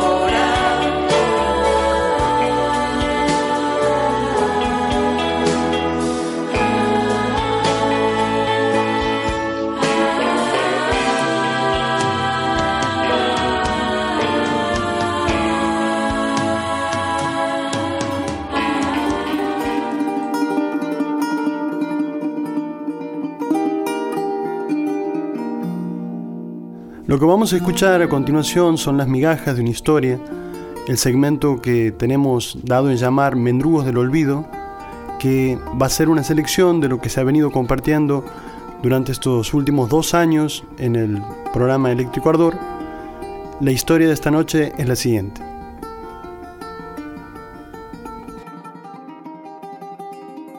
Ahora vamos a entrar al segmento Mendrugos del Olvido.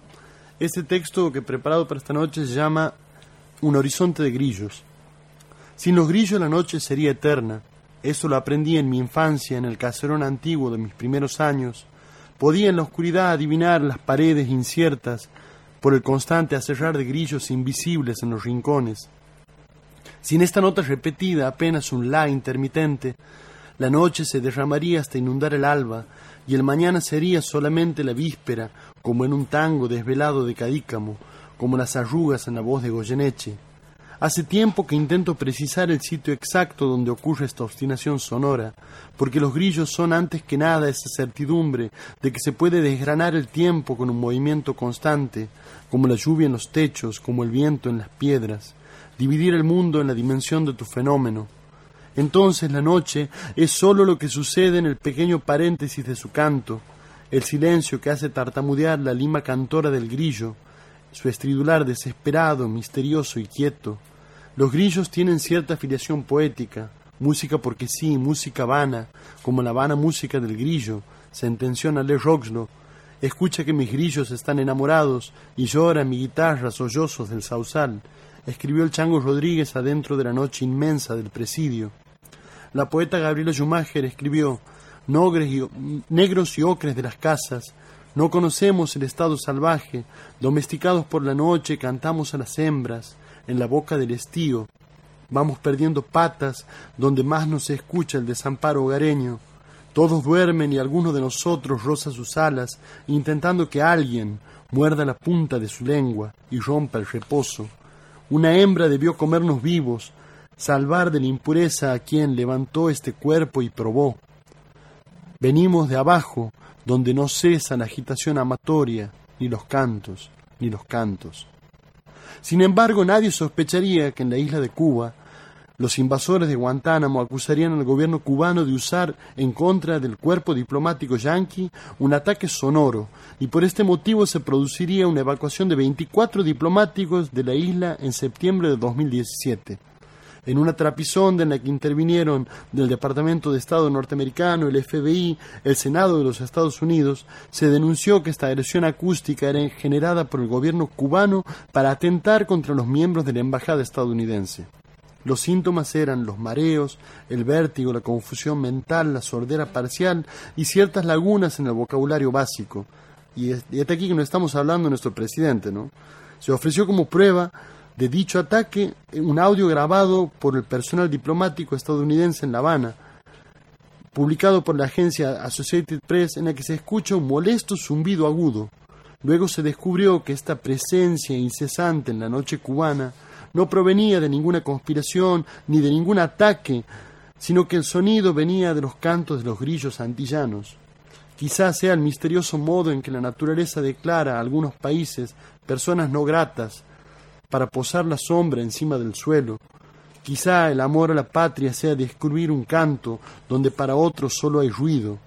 Algo similar suele ocurrir con propios y ajenos en esta región del sol que llamamos Santiago, cuando el verano revienta en las vainas del algarrobo y los coyullos brotan de la tierra para aturdir el calor santiagueño. Puestos a elegir entre una noche infinita y silenciosa o entre un calor tranquilo a paso de tortuga, prefiero el grillo incierto desvelando la noche y al coyullo trovador que pasa un verano cantando.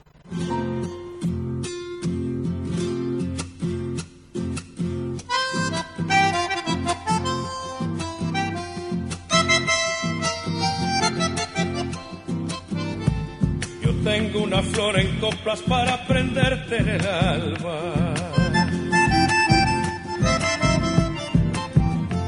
Sé que otro será tu dueño y sé también que no lo amas. Y que tu tata te prohibió de un trovero enamorarte y con las alas mojadas cobarde el vuelo no alzaste yo sé que te han elegido casa y jaula dorada. Podrás casarte sin amor, sembrar en tu vientre el llanto, sin luz de sol la cosecha dará frutos muy amargos. Se vive una sola vida caminando hacia la muerte. Amo al coyuyo trovador, pasa un verano cantando, pobrecita la tortuga, vivir triste tantos años.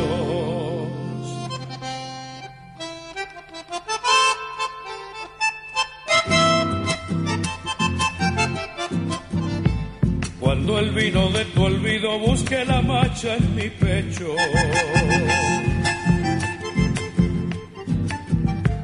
Voy a colgar de la aurora para que escuches mis versos. Y cuando mires hacia atrás desde la flor del ocaso, verás que es tarde y es lejos, que no regresan los años, corazón desierto no brotarán ilusiones. Y el día del juicio final podré decir que te he amado, vos no podrás decir nada, ahogada en angustia y llanto. Se vive una sola vida caminando hacia la muerte.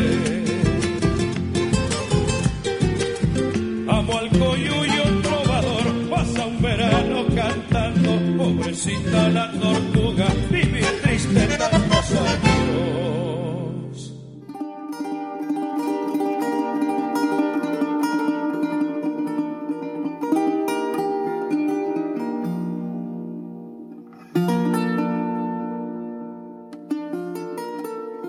Vamos a incorporar, además de lo que ya tenemos previsto, estas grabaciones de estos segmentos, una participación novedosa de nuestro amigo Alejandro Oyer, que nos va a estar hablando de algunas canciones y de sus historias. Buenas noches, Ale, ¿cómo estás? Hola chicos, ¿cómo están? Gracias por invitarme. Sos ahora la, la nueva adquisición de Eléctrico Ardor. Contanos un poco de qué van a tratar tus columnas, Ale. Voy a tratar de hablar de ciertas curiosidades de la música, tratando de de hablar de muchos estilos, desde el rock, folclore, tango, jazz, clásica, todo lo que tenga alguna pastillita de curiosidad como para darle más interés. Este, voy a tratar de, de encontrarle la vuelta. Bien, y nos abrimos a, bueno, a, a otros estilos, a otras búsquedas eh, bueno, hemos estado escuchando algunos de los, de los adelantos ya que nos ha compartido Ale y bueno, les recomendamos a la audiencia prestar mucha atención a, la dinámica que plantea Ale, que, es otra, con, anécdotas, con detalles de, color y tomando a veces un disco, a veces una canción y otras veces una banda, ¿no? De bueno, hablarles, como les digo, eh, tratar de, de difundir cosas que están un poco escondidas en la historia de la música. Eh, estilos, bandas, eh, cruces de estilos, todas cosas que seguramente les va a gustar.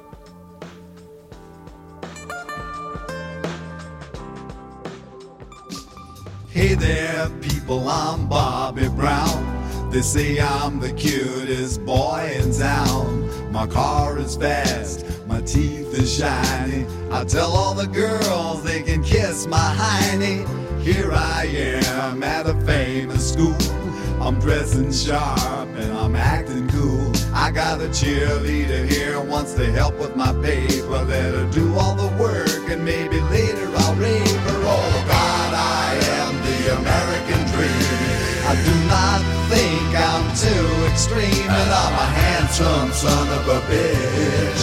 I'm gonna get a good job and be real rich. Get a good, get a good, get a good, get a good. Women's liberation came creeping all across the nation. I tell you people, I was not ready when I fucked this dyke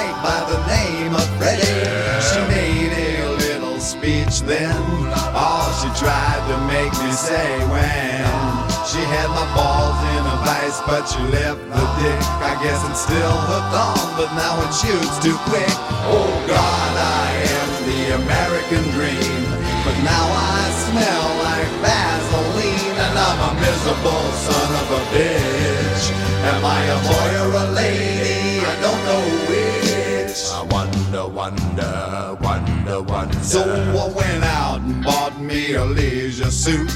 I jingle my change, but I'm still kinda cute. Got a job doing radio promo. And none of the jocks can even tell I'm a homo. Eventually, me and a friend sorta drifted along into S&M. I can take about an hour on the Tower of Power, as long as I get a little golden shower. Oh God, I am the American dream, with a spindle up my butt till it makes me scream, and I'll do anything to get ahead. I lay awake nights saying thank you, Fred. Oh God, oh God, I'm so fantastic. Thanks to Freddie, I'm a sexual spastic, and my name is Bobby Brown. Watch me now, going down, and my name is Bobby Brown. Watch me now, I'm going down, and my name is Bobby Brown. Watch me now, I'm going down. yeah. I knew you'd be.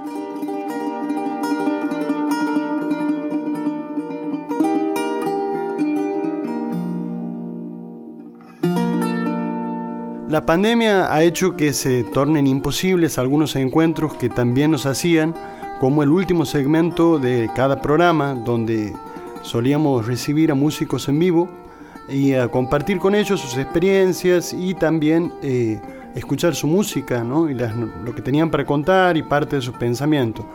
Eh, ahora vamos a poder eh, recuperar todo eso. Más de 60 músicos han pasado por el programa y estos son algunos de los espacios que tenemos de aquellas noches de viejas alegrías. Así es, Pancho, y la posibilidad de poder volver a revisar, a escuchar esos encuentros donde se intercalaba la música en vivo, la conversación, la improvisación, eh, nos hacen también dar cuenta del importante y del valioso material que tenemos en el programa, donde han sucedido encuentros tan maravillosos como el de Pablo con el negro Pauli- con el negro Paulinho, Pablo Mema, nuestro amigo Pablo Mema, o este la Uyuta Gastada o la pesada santiagueña. Así es, entre otros muchos músicos que han pasado por el programa y que van a ser parte de este segmento.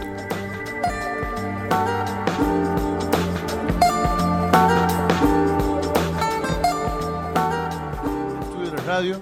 Muchachos, buenas noches. Buenas noches. Eso. No hay nadie. Muchachos y chinitas. Muchachos y chinitas. Eh, me gustaría que, que se presenten. Eh, están eh, Omar Silva, padre, hijo. Eh, Ali Chugoña, ¿cómo te decimos? Alicho, Alicho, ya, ya está. Ya, ya Clotti asumido Silvetti. Y Enzo Rojas. Eh, cuéntenos, muchachos, desde cuánto que hace cuánto tiempo que está formado el grupo El Toque. Eh, bueno, nosotros aproximadamente tenemos tres años. Eh, hemos iniciado justamente para, para una época similar a esta. En realidad nos hemos juntado hace un tiempo, digamos, pero nuestro primer toque ha sido en, en un evento que se hace durante los lagos, la época de los lagos. Un evento que se llama Laikani, que se va a repetir ahora. el cual los chicos son aquí pat- patrocinantes. Eh, ese ha sido nuestro debut hace unos cuantos minutos, tres para ser exacto. Eh, es un conjunto de percusión. Percusión, canto. Percusión y voces, solamente. Poe- Eh, poesía también. En está- esencia, poesía y canto, pero también está abierto a propuestas dancísticas y sobre todo teatrales.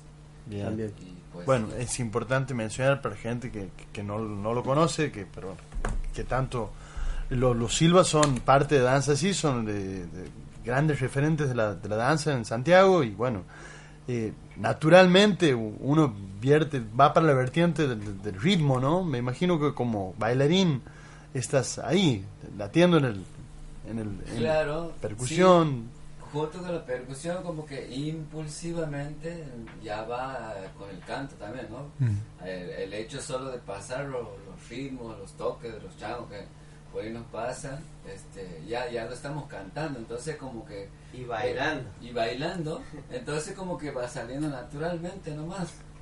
Tiene algo muy particular, verlos ustedes bailar, que hace que parezca fácil. Eso lo extraño. ya, después viene uno que es un patadura y, y- y no, no se puede. Pero cuando los veo bailar a ustedes parece fácil. Vamos a ir alternando la charla con unas canciones. Así que, ¿con qué empezamos, muchachos? Eh, vamos a empezar con una, una fusión de, de varias cosas eh, que se llama Vienen Cantando por la famosa guaracha de, de los hechiceros. Eh, pero el ritmo es un ritmo que es afrocubano, chacarerizado, santiagueñizado, como es inevitable para nosotros. Así que, ajá, no podemos estar sin la chacarera, parece. Inevitable. y sin la guaracha. Así que bueno, vamos a empezar con ese. Va con una versión un poco reducida de instrumentos, pero aquí los bombos van a meter el poder. Eso, Sí, señor. Adelante, muchachos. Vamos nomás.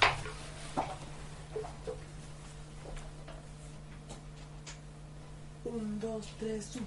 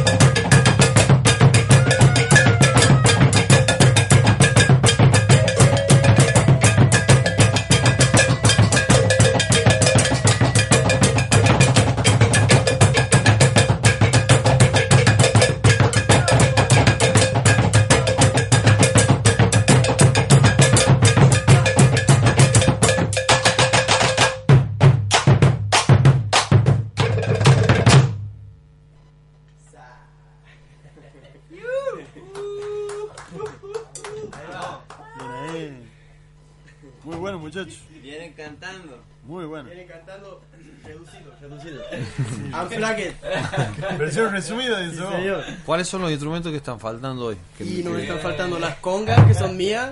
Yo Ajá. soy el culpable. Y el bongo denso, Ajá.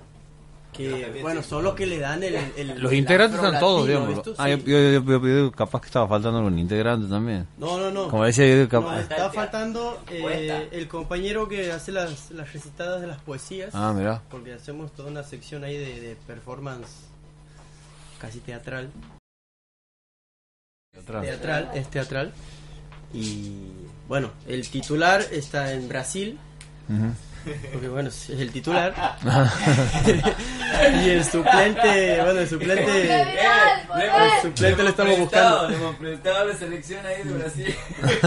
Al suplente lo estamos buscando todavía, che. Muy bueno, muchachos. Cuenten, cuéntenos una cosa respecto de, de, de cada, cómo eligen cada canción. Porque en definitiva tienen tantos ritmos sobre los cuales pueden extenderse. Para darle este gusto local y demás, ¿qué es lo que, ¿de dónde sale primero la canción? Eh, bueno, le- le- las canciones van surgiendo de los ensayos, de las juntadas. eh, obviamente nosotros todos tenemos, digamos, eh, un- algún conocimiento de, de canciones o de ritmos que hemos escuchado y que venimos, nos juntamos y los planteamos, che, aquí queremos hacer tal cosa. Empezamos con ese ritmo, después en un momento a alguien se le ocurre eh, fusionarlo con, con otra cosa y bueno, y así van surgiendo todas las cosas. Todas las canciones han surgido así. O algunas canciones también han surgido de una letra que tenía Omar o la Cloti o una letra mía y, y pum, en una juntada surgían las cosas. Bien. Eso se ha dado con cierta naturalidad, digamos. Bien. Ah, antes me olvido, quiero felicitarlos por lo de- la tocada que han tenido en el Día Fuera del Tiempo. Muy bueno, muchachos. Eh. Hermoso Bien. evento organizado por nuestra amiga, Con los- nuestra amiga Joana. La amiga Joana, sí, se Eh, bandeaba, Impresionante, la verdad, el nivel de Sí. los músicos y la entrega de... Sí, Eso. ahí hemos estado acompañando a, a Sergio Falcione que estaba haciendo acrobacia y después los muchachos de Afrocósmico que han venido a visitarnos de La Plata también han sido muy Mm. buenos. Claro, muy bien, han estado que han, han bailado, han tocado. Sí, todo. nos Los changos han bailado. changos. Claro, sí. Sí, la verdad que ese evento es Sí, Hermoso, Por lo hermoso. menos de lo que es el under, digamos, de la música fuera del circuito comercial en Santiago es... Sí, sí, además más una, de una interesante. generosidad eh, interesante también para ver, ¿no? Por parte Tal de los cual. artistas y, el cual. compromiso también por mantener un, un determinado nivel, ¿no? La Mm. verdad que un, un hermoso encuentro ha sido lo del Sí. Día Fuera del Tiempo. Le mandamos un saludo a Joana desde aquí. Saludos, Sí. Mochi. Yo también, don Mochi. Saludos para Roberto también que nos estaba escuchando, me ha dicho que no iba a escuchar. ¡Eh. Roberto! Saludos, saludos, Robert. Y también a, a mí se me hace que este año, por ejemplo, ha sido el año en que mm, ha sido un poquito más fuerte las revelaciones de cada grupo, ¿no? Porque, y, de- y a la vez del evento. Como que cada vez se va cerrando más, cada grupo le va aportando desde su parte la cuota que se necesita, como que ya todos nos vamos ubicando. Ninguno lo está haciendo ni, ni larga ni corta, hay la presencia justa. Entonces yo creo que ya se genera una mayor conciencia de lo que es el evento fuera del tiempo. Claro. ¿no? Es Sí. una celebración del Tal cual. arte, no es una celebración ego. individual No, del ego, del ego. Claro. es Bueno, miren del lo que son los, justamente la- casualidades, ¿no? Si uno pudiera cre- creer que existen esas cuestiones. Acabamos de, de escuchar la, la- la versión que hace Santiago Suárez del poema de El destino del canto de Atahualpa Yupanqui, Sí. que habla de eso, Sí. que habla de, de que dice Yupanqui, procura tú- que, que tus coplas lleguen al corazón de, de la gente, y cuando eso pase nadie va a saber su autor. Claro, Entonces, pues ni iba a importar. Exactamente. Así es, no va a importar. Bueno, vamos a hacer otro tema, muchachos. Bueno, eh, ¿qué estamos por hacer? Vamos a hacer una chacarera. Eh, esta también es una, una versión fusionada con música cubana. Eh, se llama Baila Abuela. Es de un amigo que vive en Rosario, se llama Pocho Mancilla, habitante Pocho. originario Pocho. de la banda, habitante de la ciudad de Rosario.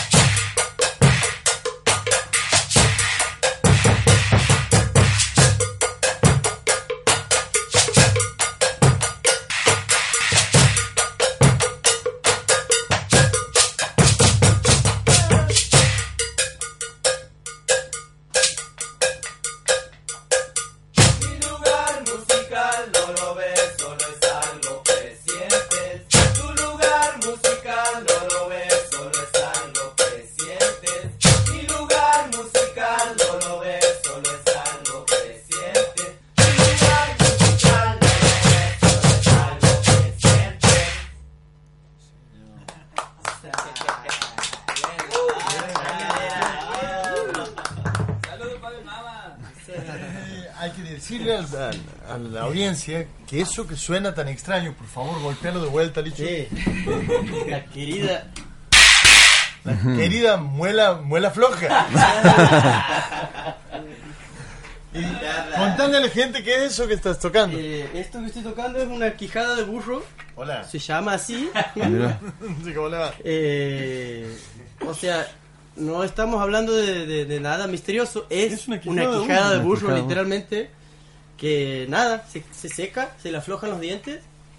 Y, y el ángulo que le da, esa forma de B que le da la quijada, es lo que hace que vibre. Impresionante. Impresionante el Impresionante. sonido. Las muelas Muy llegan bueno. hasta aquí. El son- sonido zarpado. Claro. Brujo, es totalmente brujo esto. ¿no? ¿Y dónde consigues? Y esta justo tenemos una canción, pero los chicos no la quieren cantar. Eh, esta la hemos traído de Tafí del Valle, la hemos encontrado. Esta, Ya, sí, ya vas a tener que cantar, ya se me No, canta. claro, ya está la presentación. Claro, a ver, Eh, contame, ¿en Tafí el Valle te has encontrado? Sí, hemos ido a grabar, hemos ido a grabar con los chicos. eh, tenemos un amigo que vive cantando. en Tafí. Ya vamos a cantar las- ahora vamos a contar los pormenores. hemos, hemos ido a grabar y en un, en, una- en un momento, porque en, en Tafí no había señal, ahí en la zona donde estábamos, no estábamos en Tafí, está alejado del pueblo, eh, no había señal, teníamos que subir a la montaña. Y en una de esas incursiones por la montaña hemos ido justo todos los chicos y la he encontrado ahí en la montaña. estaba esperando. Ahí me estaba esperando. Sí, la canción cuenta esa parte, así que y en un ratito lo vamos a cantar. Eh, pero ha sido increíble porque yo he llegado a la montaña, he visto el hueso ahí, íbamos con un perro y el perro agarró la cabeza, toda la otra parte, digamos, y se la lleva. El tipo se va con el hueso, empieza a morder. Y yo miro ese chip, pero esto parece una quijada, y la levanto y hago. Y suena así como está sonando ahora. Apenas le he agarrado, suena. ¡pah! Digo, no, no podíamos creer, con los muchachos estábamos locos. Muy bueno. Increíble, increíble la historia. ¿A dónde, ¿A dónde se puede escuchar? La gente que nos está escuchando por ahí quiere escucharla. ¿Hay algo de, de música de ustedes en, en YouTube o en Eh, o algún no, espacio? el momento en YouTube estamos En muy flojos, eh, nos estamos manejando con la difusión a través de Facebook. Bien. ¿en Tenemos grabado? O- sí, el toque percusión. Perfecto, así los buscan entonces Eh, el toque percusión. Sí, y bueno, después de llegarse en vivo, que tiene una energía particular el vivo, así que está bueno. Sin duda. Claro. Ahí, ahí es donde se vibra realmente. Claro, el- ahí, ahí, ahí donde explota. ¿Cuándo están tocando, muchachos? ¿Tienen fecha próxima? Sí, tenemos. Los Eh, chicos van a viernes- comentar. Viernes 17 de agosto, encuentro laicán y encuentro cultural. Ahí va. Están todos invitados. Va... Bueno, de paso, hablo, Sí, ¿no? contame, contame un poco Es, eso. un- Este es el Club San Carlos de la banda, aprovechando de todos los contingentes que se llegan de, de todas partes del país y algunos contingentes de afuera también. Este, aprovechando la fiesta de la abuela, Claro. de la abuela Carabajal, bueno, nosotros anticipamos un poco esa fiesta haciendo un encuentro cultural en los que se van a desarrollar diferentes artes como la pintura, eh, fotografía, exposición de libros, eh, de artesanías. La parte de, los- de los- de las academias. De- a haber academias de niños también, de, de- va a haber otras artes de danza de- como de hip hop. Y bueno, y también van a estar los referentes este, como Pablo Carabajal, Calama Tropical. Sí, señor. La universidad. La universidad. Después va a estar em, el Hanna Vanegas también, la Ushuta Gastada. Qué bien, eh, el toque, percusión y danza así. Muy bien. Eh, Lindo, la lindo. Mariela Carabajal también. Turaiki. Y bueno, y también una cosa que para nosotros como bailarines es muy especial. Este, nosotros eh, no sabíamos cómo llamarle. Somos en este momento, por así decirlo, no teníamos un nombre, nos llamábamos Raza Ñaupa.